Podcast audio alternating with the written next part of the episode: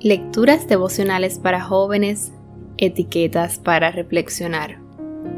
Cortesía del Departamento de Comunicaciones de la Iglesia Adventista del Séptimo Día, Gascue, en Santo Domingo, capital de la República Dominicana. En la voz de Maciel Jiménez. Hoy, 24 de febrero de 2021, la sabiduría del OPA. En Juan capítulo 21, verso 15, leemos, Cuando hubieron comido, Jesús dijo a Simón Pedro, Simón, hijo de Jonás, ¿me amas más que estos? Les respondió, Sí, Señor, tú sabes que te amo. Él le dijo, apacienta mis corderos. El opa, como le decíamos cariñosamente, era muy alto, de pelo blanco y ojos azules un poco cerrados que se escondían bajo sus cejas blancas.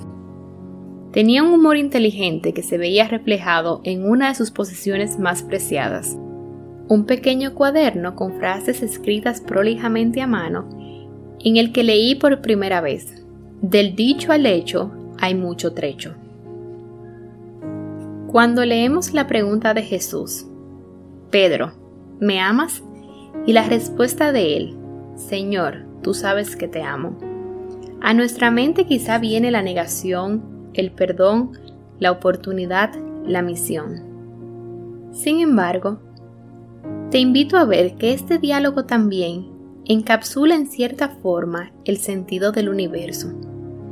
Un padre habla con su hijo, pero no cualquier padre y no cualquier hijo es el amor en su máxima expresión, sin forcejeos, pero totalmente sencillo, profundo y sincero.